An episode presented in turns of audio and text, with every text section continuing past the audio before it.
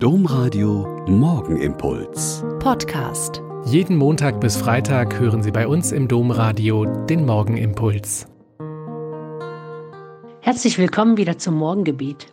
Ich bin Schwester Katharina, Franziskanerin in Olpe, und ich freue mich sehr, mit Ihnen auch an diesem Weihnachtsmorgen zu beten. Der heutige Gedenktag des Apostels und Evangelisten Johannes ist mit einem alten Brauch verbunden, der Johannesminne. In meinen ersten Jahren im Kloster gab es am Johannistag einen Brauch, den ich nicht kannte und der uns jungen Schwestern ein bisschen komisch und auch ziemlich witzig war, weil er uns fremd war. Die Oberin hat eine Flasche des eigens in der heiligen Messe geweihten Weines geöffnet, ein Glas eingeschenkt und ist von Schwester zu Schwester gegangen und hat feierlich gesagt, trinke die Liebe des heiligen Johannes. In der Antike kannten die Griechen und Römer ein besonderes Trankopfer zu Ehren ihrer Götter. Ähnliches begegnet uns bei den Volksstämmen der Germanen, unserer Vorfahren.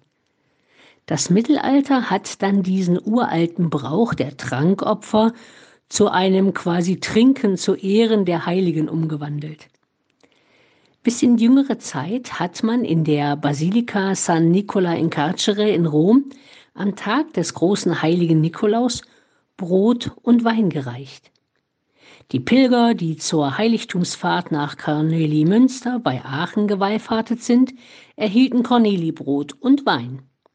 Aber sowohl die Römer als auch die Rheinländer, die in ihrer Mentalität ja ziemlich verwandt sind, dürfte diese Form der Verehrung zu eifrig betrieben haben.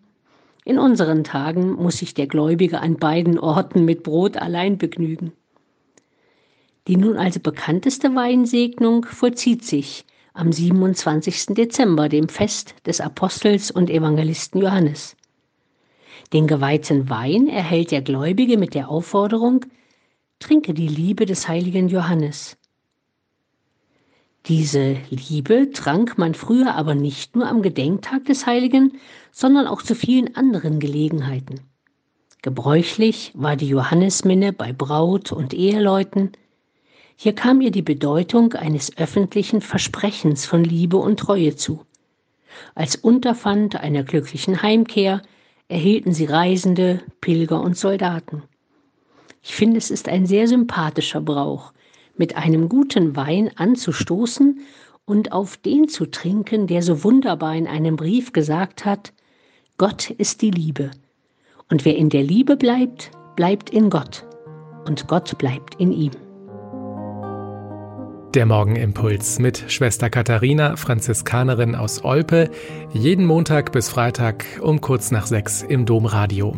Weitere Infos auch zu anderen Podcasts auf domradio.de.